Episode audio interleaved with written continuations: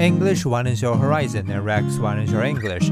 Hi there, this is Rex and welcome to my channel. Alexander the Great's cultural legacy. In recent years, there have been a spate of exhibitions that deal with the rise, demise, and splendor of empires.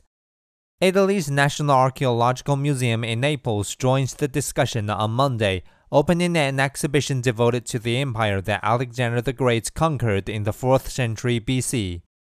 By the age of 30, the Macedonian king ruled a state that stretched from Greece to India.